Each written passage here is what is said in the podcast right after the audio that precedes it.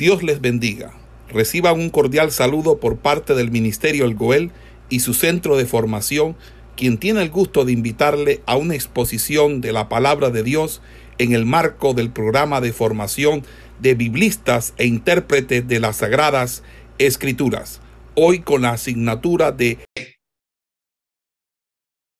que es el principio de la justificación por, por la fe o bueno, el primer principio es el principio, bueno, aquí los tengo, primer principio es el principio del sacerdocio universal de los creyentes, y es el llamado nuestro a ser sacerdotes, es la visión de nuestro sacerdocio universal, que nos conlleva a, nuestra relación y consagración con Dios. Luego está el principio de la sola escritura, implica que esa revelación, entonces fíjense, hay una concatenación de, que Dios sea el principio ascendi se desarrolla o se, se, decanta de que nosotros eh, seamos sus sacerdotes, los creyentes seamos los sacerdotes de ese Dios que es principio escéntrico, de la revelación especial como principio de conocimiento externo, se, se extrae eh, de que ella sea nuestra norma de fe y conducta, que sería el principio de la sola escritura y de hecho que la fe sea el principio conocente interno, reporta de que, que haya un principio de la justificación por la fe. Estos tres criterios son los tres criterios fundamentales que nos separan a nosotros de todos los demás eh, pelambres del cristianismo, católico, ortodoxo, eh, eh, catolicismo oriental y todas estas cosas, o todos estos, estos grupos cristianos. Lo otro es que si, si están los principios del pensar o del hacer y del creer, pues también están los principios del hacer o actuar.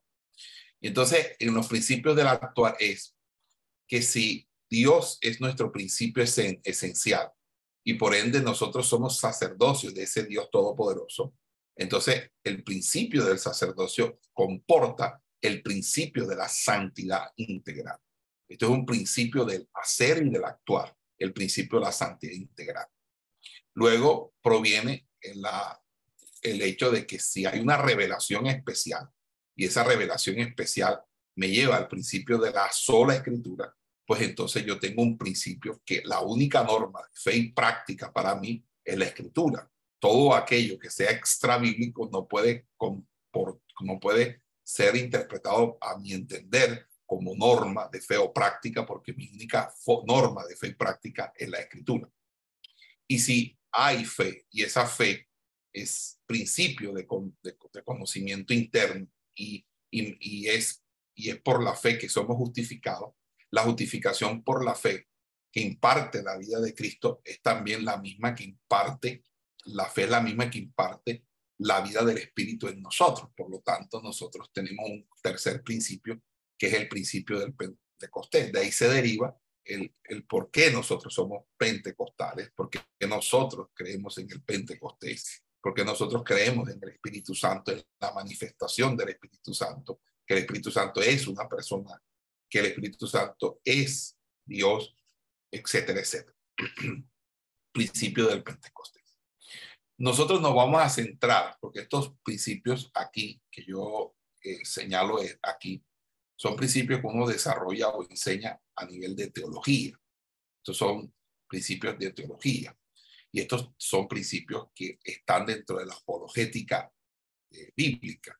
Y esto ya tiene que ver con cuestiones ya un poco, mucho más de, de la parte de la licenciatura, de, de la interpretación, etc. Pero nosotros nos vamos a ubicar en este discipulado, en estos principios que son los principios del vivir o existir, que también se llaman los principios de un creyente consagrado. Pero nosotros no le vamos a explicar a los, a los de que son post-bautismales, esto de principio de intimidación, principio de invisibilidad, la aproximación que nosotros vamos a, a, a hacer hacia el principio de la intimación, de, de la intimación, tiene que ver eh, con una serie de de textos y pasajes de la Biblia que van a, a convertirse en el soporte de por qué la intimación. Porque acuérdense que esta enseñanza de la, de la intimación tiene un nivel de alimento sólido. Y aquí por ahora no estamos para alimento sólido, sino que estamos para fundamentación. Entonces vamos a explicar de manera sencilla, pero quería traerlos a este, a este punto para que ustedes entiendan que esta construcción es una, es una, es una construcción articulada. Es decir, esto no se está enseñando como si fuera una especie de, tiro al blanco o, como si fuera una especie de algo eh, que no tiene una causa o una causalidad o no tiene por lo menos una, una integralidad. No, estamos enseñando, vamos a enseñar unos principios que están íntimamente ligados con, con el ser y el, y el quehacer de la Sagrada Escritura, de la revelación profética de Dios. Entonces, por esa razón es que al abordar el principio de la intimación, nosotros no lo vamos a abordar de manera directa, es decir, no vamos a llegar a la intimación. Nosotros lo que vamos es, es a conducir a, nuestros creyentes jóvenes, a nuestros nuevos creyentes, hacia las verdades bíblicas que van de manera implícita desarrollando para nosotros el principio de la intimación. Entonces, en ese sentido, les adelanto algo. Cuando estemos en, el, en, la, la, parte del principio de intimación, lo primero que vamos a ver es cuál es la primera prioridad. Entonces, ¿cuál es nuestra primera prioridad? ¿Qué significa estar bajo el señorío de Cristo? ¿Qué es estar unidos a la luz verdadera? Y obviamente, cómo nosotros aprendemos a obedecer. Estos temas, que son los, los temas de esta primera lección, eh, incluyen los desafíos a la obediencia. Significa que, que cada lección va a tener cinco temas fundamentales.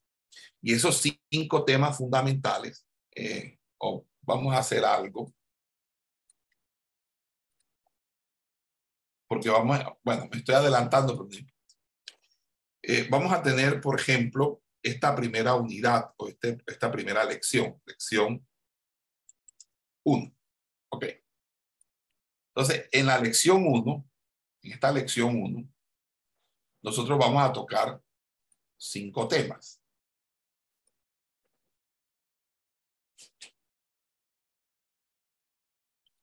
Ok. El primer tema que vamos a tocar nosotros es el tema relacionado con nuestra prioridad. Nuestra prioridad. En este caso, vamos a hablar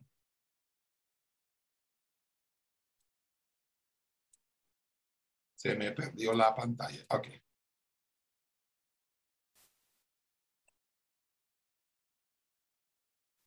Ok. Nuestra primera unidad significa rendidos a Cristo. Esto es lo que vamos a mirar. Rendidos a Cristo el tema de la rendición. Es un tema que es un concepto que fundamenta la intimación. Pero todavía nosotros no vamos a explicar la intimación. Es como, vamos, vamos a leer, vamos a, vamos a, vamos a estudiar la Iliada y la Odisea.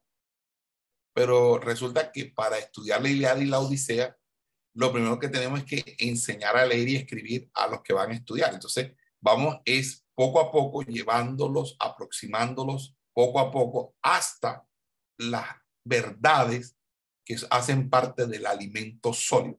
Entonces, comenzamos de los rudimentos y, nos dirigimos hacia el alimento, sólido. Entonces, cuando hablamos de rendidos a Cristo, que es nuestra primera lección, la lección de hoy, vamos a tocar cinco temas el primer tema tiene que ver con cuál es nuestra primera prioridad.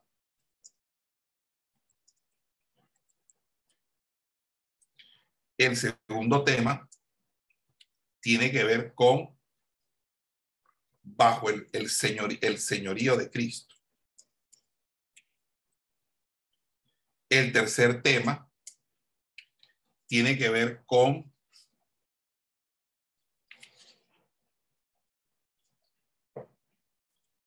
unidos a Cristo. El cuarto tema tiene que ver con aprender a obedecer. Y por último, el quinto tema es los desafíos de la obediencia.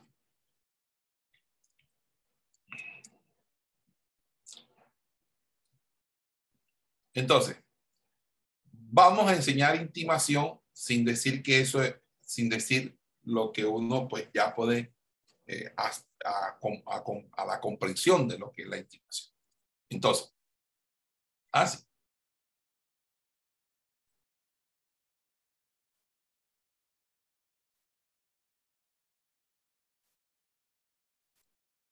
Mm, sí alcanza, sí me, me, alcanzan a ver en el tablero todo, sí.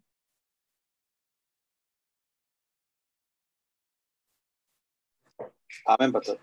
Sí, ok. Amén. Listo. Entonces, eh, si le pueden tomar una foto y compartirlo, pueden hacer. Ahora, ¿por qué nosotros, cada lección va a haber cinco temas? Porque cada tema, cada tema, quiero que sea manejado no solamente como un tema específico, sino como un devocional de la semana.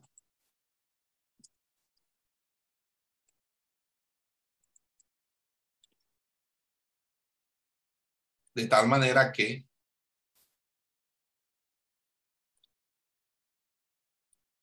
aquí tendríamos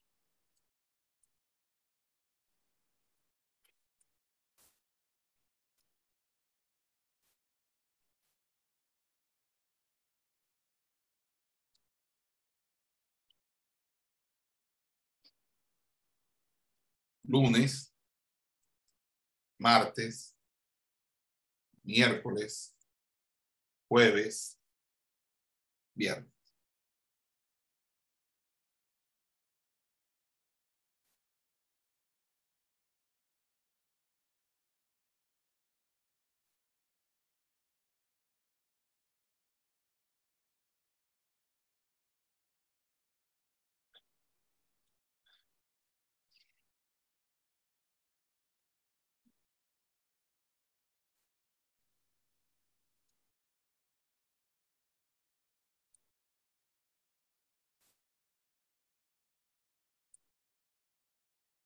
¿Ok?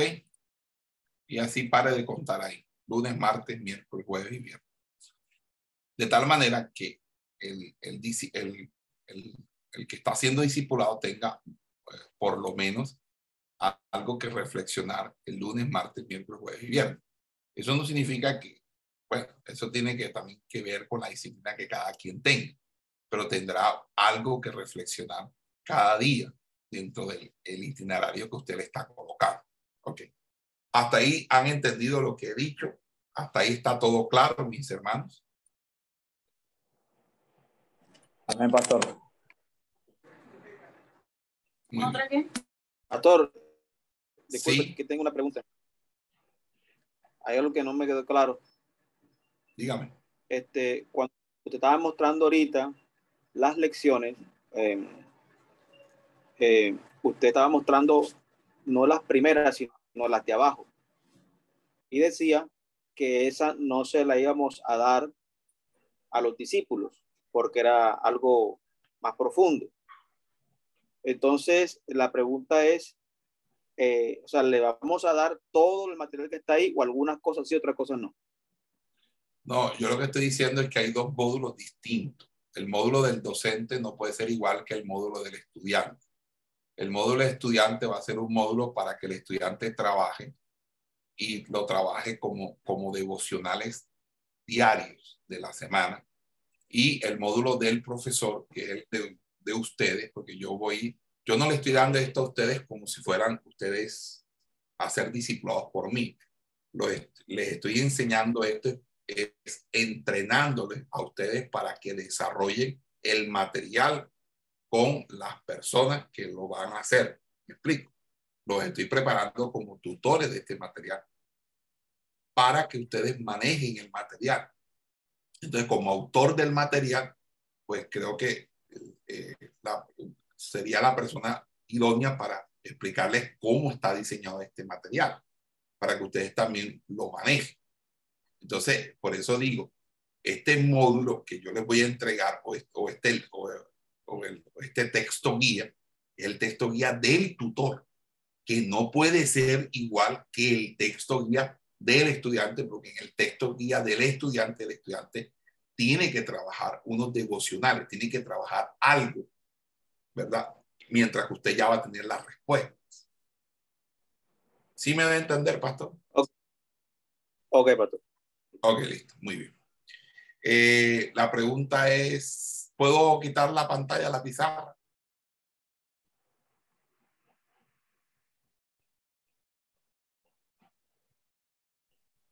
Venga, puedo? Ok, listo. Muy bien.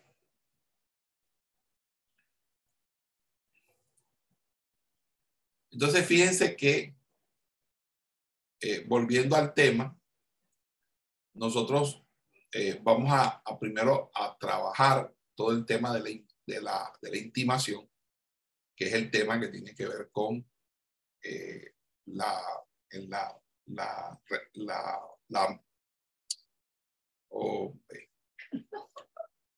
medio, mi amor, ¿viste? Tú eres criptonita, me estás haciendo gaguear mucho.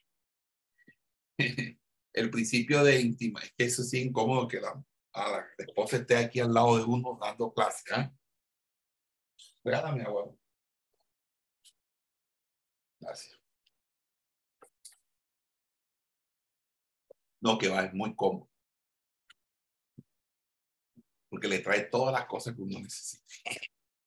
Bueno, entonces el principio de intimación lo vamos a explicar eh, de una manera sencilla, práctica, a través de los rudimentos que la Sagrada Escritura trae consigo. ¿Ok? Ahora bien, como nosotros vamos a, estudiar en esta primera parte la intimación, nosotros en la intimación vamos a mirar los tres aspectos de la intimación, que es la rendición, el quebrantamiento y la crucifixión. Porque recuerden en qué consiste este material. Recuerden la hoja de presentación que decía, decía clases postbautismales, ¿para qué?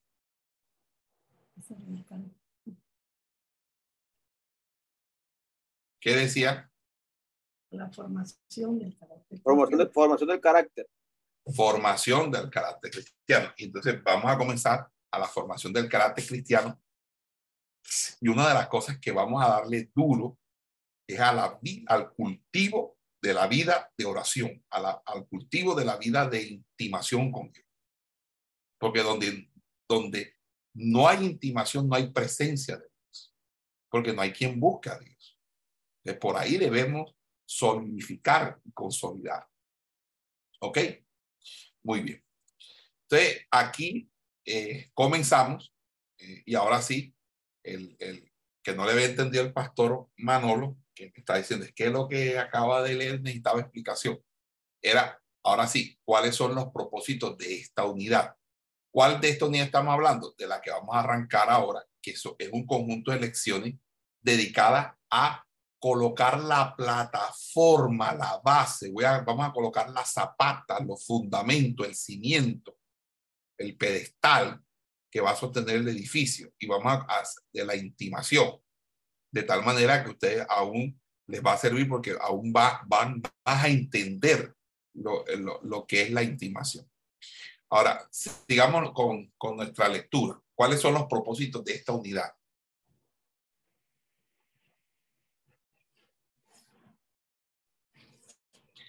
Bueno, puede continuar la, la, lectura, mi hermano.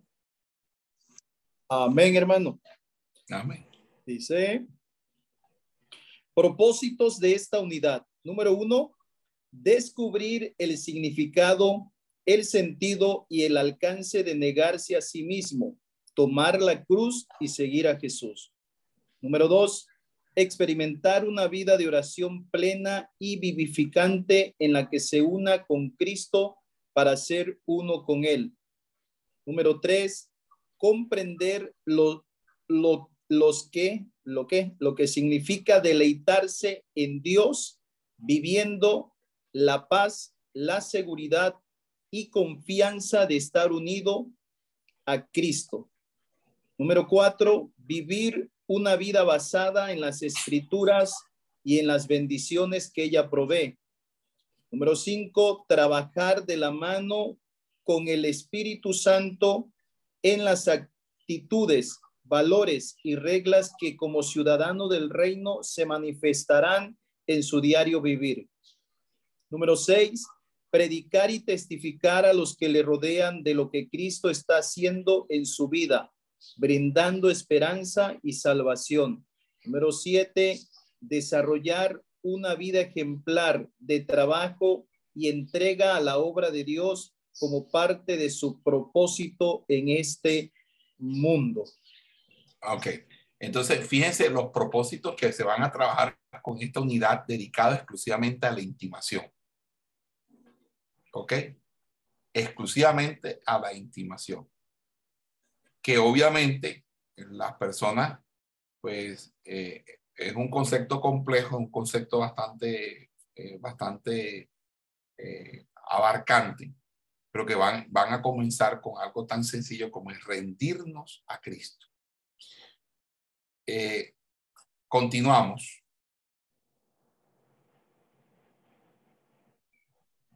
Continúo, pastor. Eh, pastor, si usted desea, porque me gusta su voz, es un buen lector. Y si te, si te parece bien. Adelante. Ah, bueno, dele. Hábitos disciplinarios devocionales. En la medida que desarrolle su relación personal más profunda con Cristo, es decir, cuando experimente a cabalidad el principio de intimación vivirá la experiencia de adquirir hábitos disciplinarios devocionales, los cuales serían, número uno, el hábito de dedicar nuestro tiempo en la búsqueda del rostro de Dios en ayuno y oración. Número dos, el hábito de la lectura, meditación y aplicación de la palabra de Dios que le traerá un mayor entendimiento de la misma. Número tres, el hábito de desarrollar un lenguaje espiritual de oración y de una experiencia devocional sincera con Dios. Número cuatro, el hábito de mantener una buena comunión con nuestros hermanos de la fe para servirles con amor. Número cinco, el hábito de testificar a todos los que nos rodean de las maravillas y bondades de la salvación que provee Cristo. Número seis, el hábito de estar disponible de manera obediente a los requerimientos de la obra de Dios y de nuestra autoridad espiritual. Bueno, aquí. Y de su autoridad espiritual. Ok. Listo. Ok. Hasta ahí, ¿hay alguna pregunta sobre los hábitos disciplinarios? Muy bien.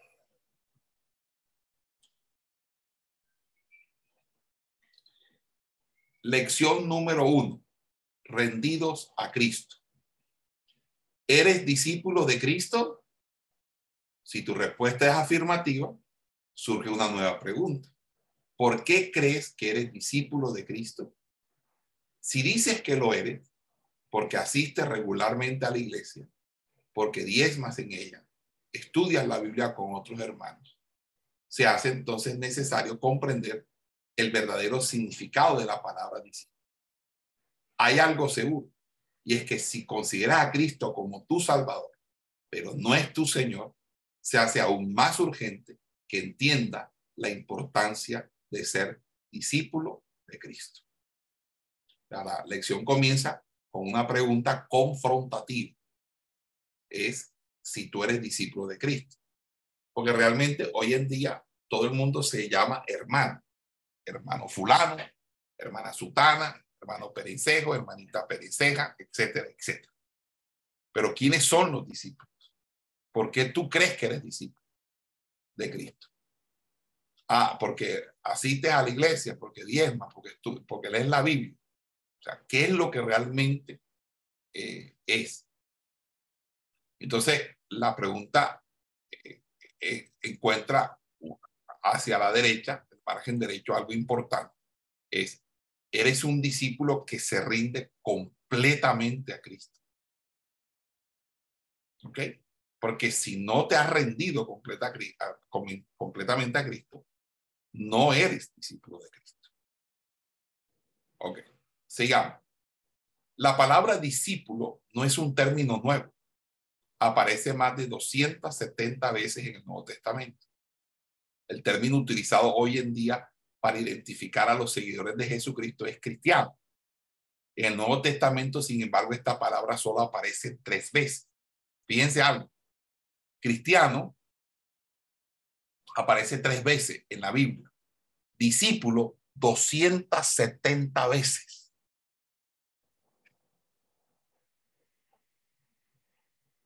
¿Qué entonces realmente identifica más, según la Biblia, nuestra relación con Dios? ¿La palabra cristiano o la palabra discípulo? La palabra discípulo.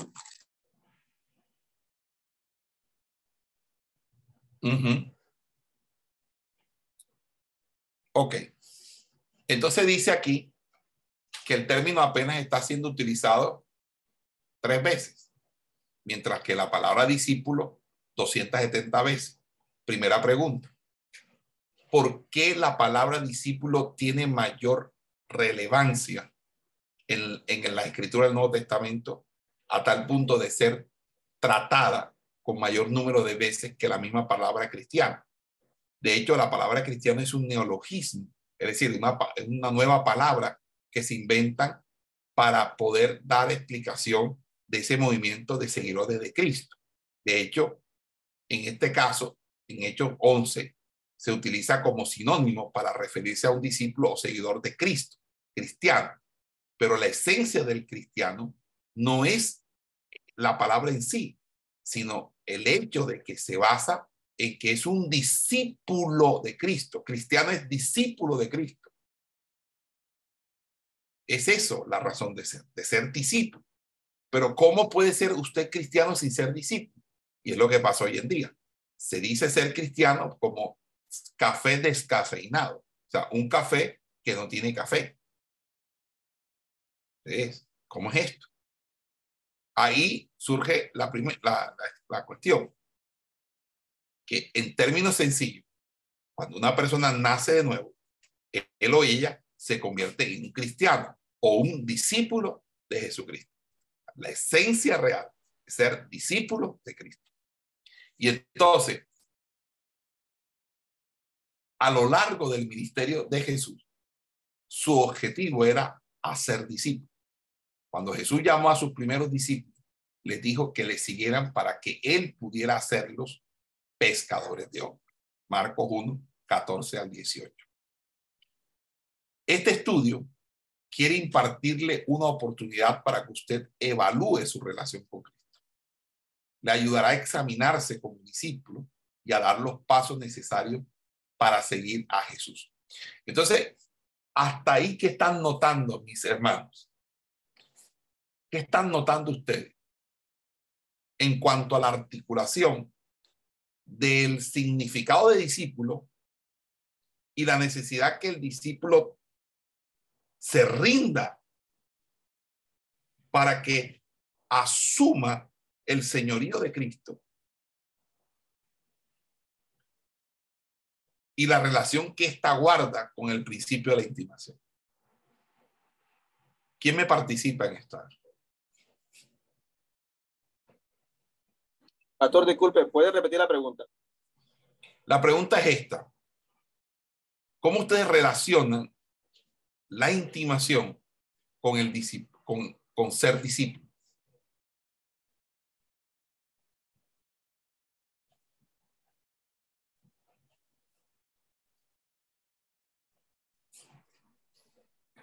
Este, bueno, pastor, usted estuvo en una ocasión explicando eh, con respecto al término discípulo, que viene de disciplina, y es mucho más apropiado el término entonces discípulo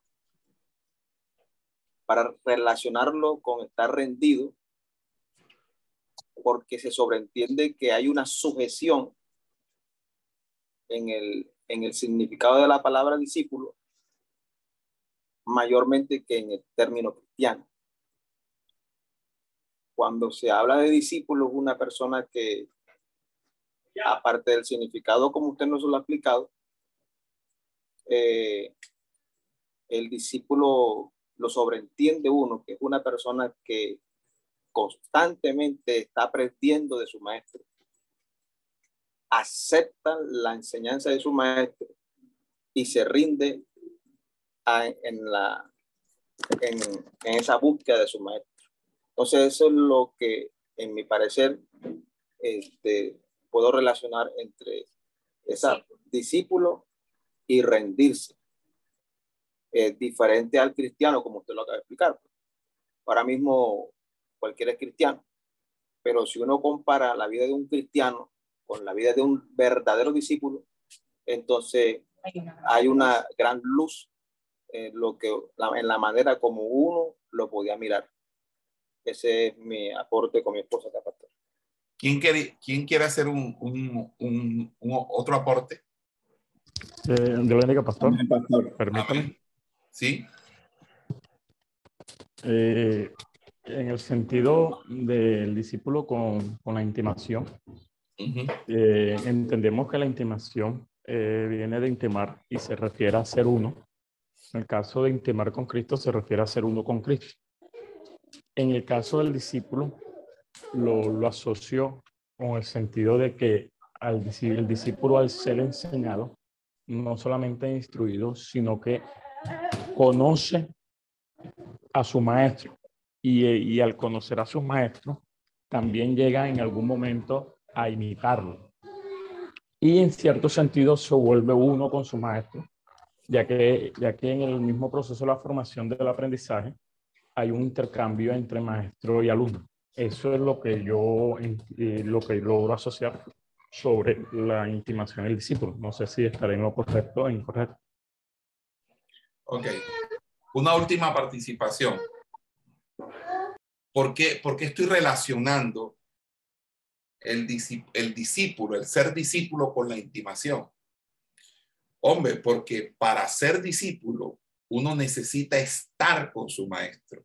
Y la intimación es eso, estar con, para ser con el maestro. Por eso es que recuerden que cuando el texto dice en, en, Marcos 3:14, y estableció a doce para que estuviesen con él. La intimación es importante, se relaciona con el discipulado, por eso estamos hablando, porque la intimación parte de la rendición, que es lo que hace que el, discípulo adquiera su estatus de discípulo, porque se rinde completamente para estar con su maestro. Entonces, fíjense, la Biblia enseña que un discípulo, me siguen la lectura, estoy en el siguiente párrafo, ¿sí?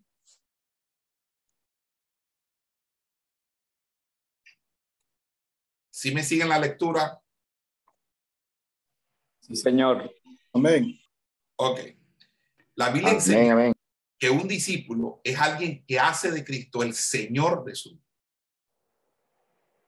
Cuando leemos el Evangelio de Lucas 9:23, y decía a todos, si alguno quiere venir en pos de mí, niéguese a sí mismo. Tome su cruz cada día y sígame. Una, un discípulo es una persona que ha puesto su fe en Jesucristo y se ha identificado y comprometido a seguirlo. Un discípulo no es meramente uno que aprende. Ojo con esto. No es uno que aprende. Es un partidario es un partidario. De ahí que se les mencione como imitadores de su maestro. El discipulado o hacer discípulo es el proceso misional que realiza la iglesia bajo la guía del Espíritu Santo para conducir a los creyentes a una clase de vida en completa sumisión a Cristo. ¿Ok? Hasta ahí todo está perfecto, porque yo creo que esto está, mejor dicho. Y aquí es donde uno empieza a darse cuenta de los elementos que le son intrínsecos al discipulado. Sí, pasemos a la siguiente. El Nuevo Testamento usa el término discípulo de tres maneras. Primero, como un término general que se usa para describir a un seguidor comprometido con un maestro o un grupo. Por ejemplo, en Marcos 2.18, que está el pasaje aquí, dice, y los discípulos de Juan y los de los fariseos ayunaban y vinieron y le dijeron, ¿por qué los discípulos de Juan y los de los fariseos ayunan y tus discípulos no ayudan? Entonces, fíjense, Juan tenía sus discípulos, los fariseos tenían sus discípulos, Jesús tenía sus discípulos.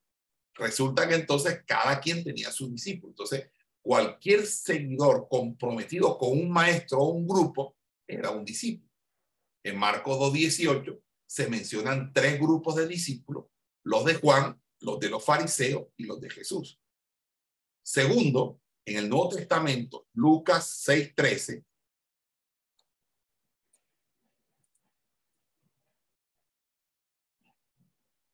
Lucas 6.13, usa el término discípulo para referirse a los doce apóstoles. Ahora, leyendo Marcos 3, 14 al 15, se hace más específica la razón por la que Jesús llamó a esos apóstoles.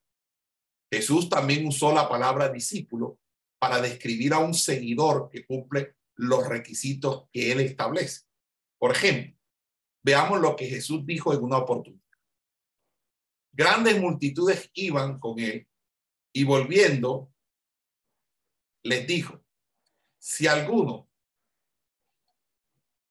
viene a mí y no aborrece a su padre y madre y mujer e hijos y hermanos y hermanas y aún también su propia vida, no puede ser mi discípulo. Así pues, cualquiera de vosotros que no renuncia a todo lo que posee, no puede ser mi discípulo. Entonces, la pregunta mía que les puedo hacer, ¿qué entienden ustedes por ese pasaje de Lucas 14, 25 al 27 y luego el verso 33?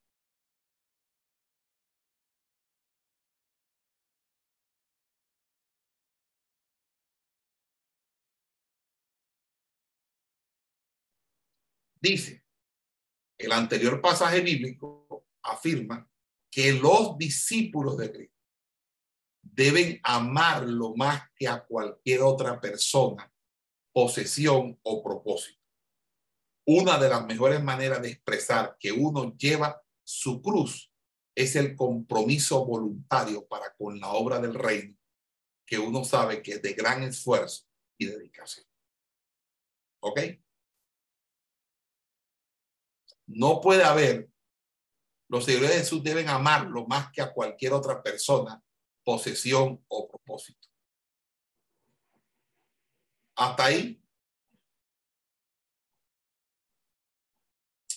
¿Quién me quiere comentar al respecto? ¿Quién quiere dar? Sí. Pastor David. Entonces, eso entiende uno que, perdóneme la expresión para usted y para todos, estamos en pañales, pastor. Sí, porque es que el, discípulo, o sea, veamos, vamos a la Biblia, que estamos enseñando por la palabra. Hay tres, tres conceptos fundamentales en la predicación de Jesús. Jesús no tiene, no escribió ningún tratado, ningún tratado escrito. A Jesús le conocemos sus enseñanzas por lo que compilan los testigos oculares en los relatos de Mateo, Marcos, Lucas y Juan. Y cuando uno revisa los relatos que se encuentran inmersos en ellos, uno se da cuenta que que Jesús enseñaba por parábolas. Imagínense, Jesús en los cuatro evangelios tiene de su autoría 40 y por lo menos unas 42 parábolas. Y era una, una manera, eh, una manera muy, eh, muy a la usanza de, la, muy, muy, muy sapiencial, porque eso hacía parte de la, de la mashal, que es la, la, la forma de la, de la sabiduría popular para enseñar. Y sin embargo, las, las parábolas algunas son muy difíciles de entender, a pesar de estar eh, en un lenguaje sencillo. Pero aparte de la metodología de enseñanza de Jesús y de, lo, y de, la, de las formas propias de la enseñanza de Jesús en cuanto a lo que nos, nos relatan los evangelios, lo que uno se sorprende es que Jesús centró su evangelio en tres, o su predicación, o sus enseñanzas. Uno revisa los discursos de Jesús, la enseñanza de Jesús en los cuatro evangelios. Jesús basó toda su enseñanza en tres temas fundamentales. Primer tema, la paternidad de Dios. La presentación de Dios como Padre y la reinvención o, o, digamos, la reconceptualización de nuestra relación con Dios a partir de una relación parentofilial. Por eso él llamaba Padre, Padre, Padre a Dios. Lo segundo es el reino. O sea, Jesús habló del reino y lo habló de una manera eh, eh, bastante bastante amplia. Hay muchas referencias sobre, sobre el reino, sobre la enseñanza del reino. Habla de los misterios del reino, etcétera, etcétera.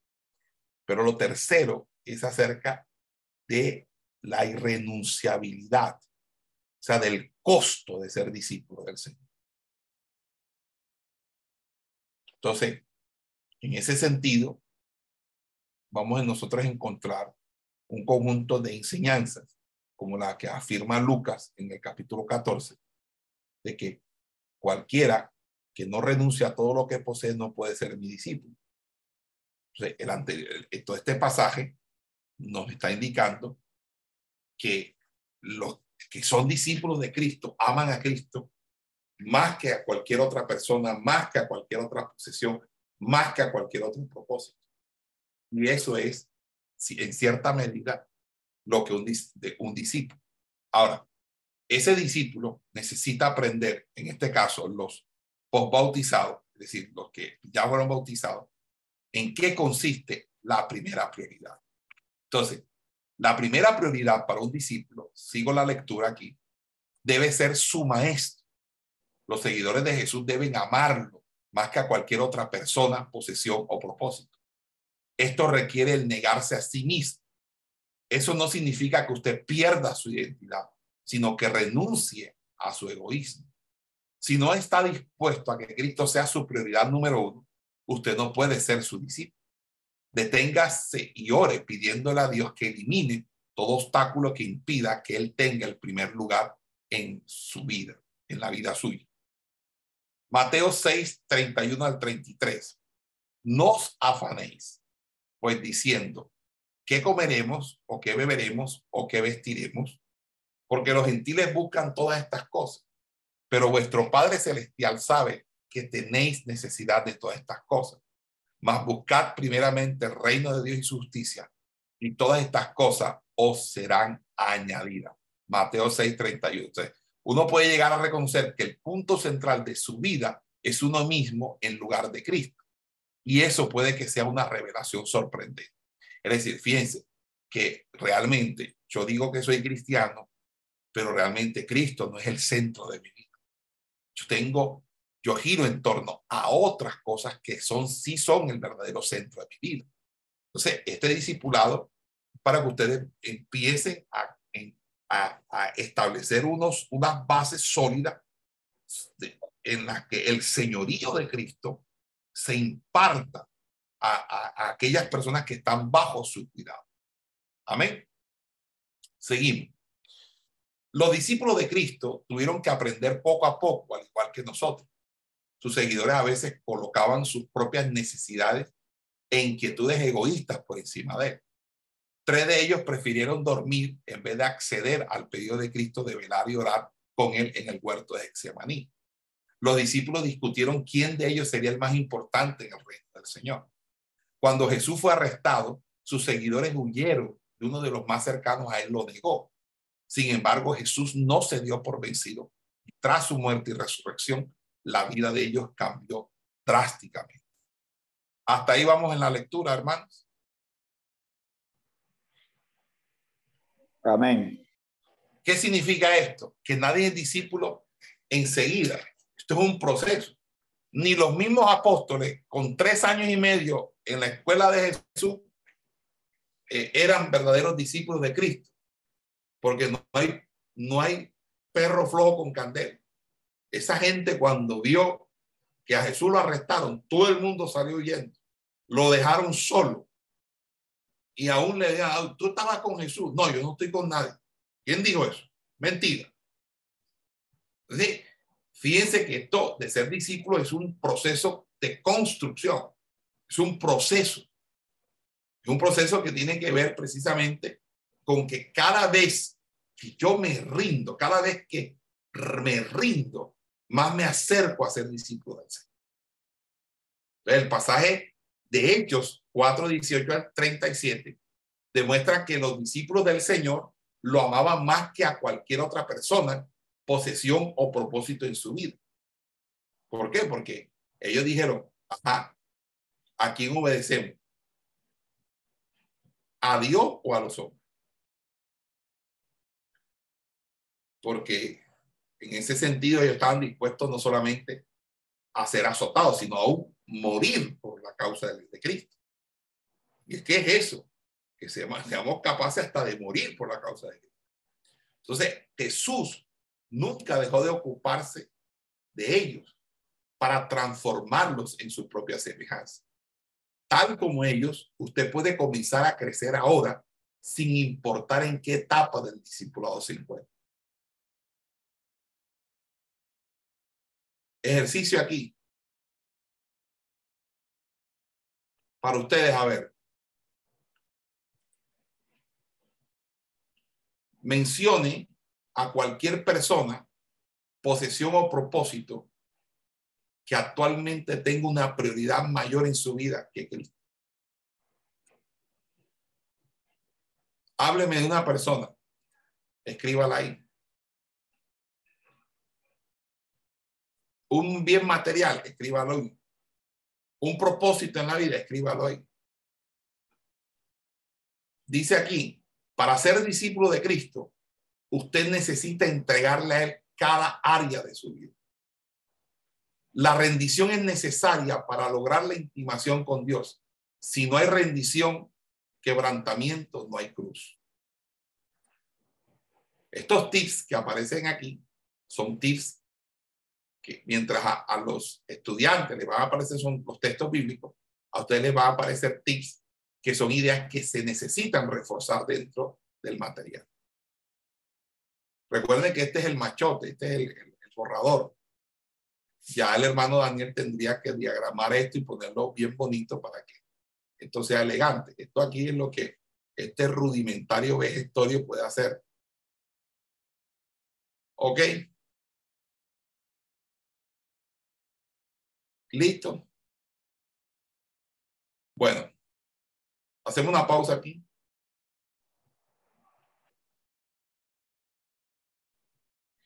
El aprendizaje del discipulado es un proceso. No hay graduación. Es un viaje en curso hasta que vuelva Jesucristo. El tema central del discipulado es la centralidad y el señorío de Jesucristo y de conocer a Cristo en toda su plenitud como Salvador, Señor, dador de vida y siempre presente Redentor. Jesucristo es la pieza central del discipulado. Los discípulos son cristianos en crecimiento y madurez. Uno de los principales pasajes de la escritura que valida esta definición es Colosense 1.28, a quien anunciamos amonestando a todo hombre y enseñando a todo hombre en toda sabiduría, a fin de presentar perfecto en Cristo Jesús a todo. Para que el discipulado tenga el efecto que usted quiere para su vida, es necesario que usted entienda el valor de la rendición en la oración. Usted es lo que ora y ora quien usted es. Bajo este primer postulado se desprende de la oración un principio de identidad. Se identifica la persona que ora con lo que ora, o más bien se define la persona por lo que ora. Este es el segundo postulado que complementa el primero. Orar hasta que lo mortal sea absorbido por la vida. Es la característica del efecto que produce aquel tipo de oración que preliminarmente hemos anunciado. Una oración que deja la huella de la ruptura con lo visible, cuyo efecto es morir a nuestro ego y vivir para Cristo. Por lo tanto, nuestra vida espiritual está por encima de todo lo demás. Ella nos involucra hacia una invisibilidad. Lo invisible es lo espiritual, es la fe que se fundamenta en una voluntad transformada y en una conciencia redarguida. No podemos ofrecerle a Dios nada tan grande y efectivo como nuestra rendición obediente ante la mente, ante la mente, el propósito y la obra de Cristo. ¿Ok?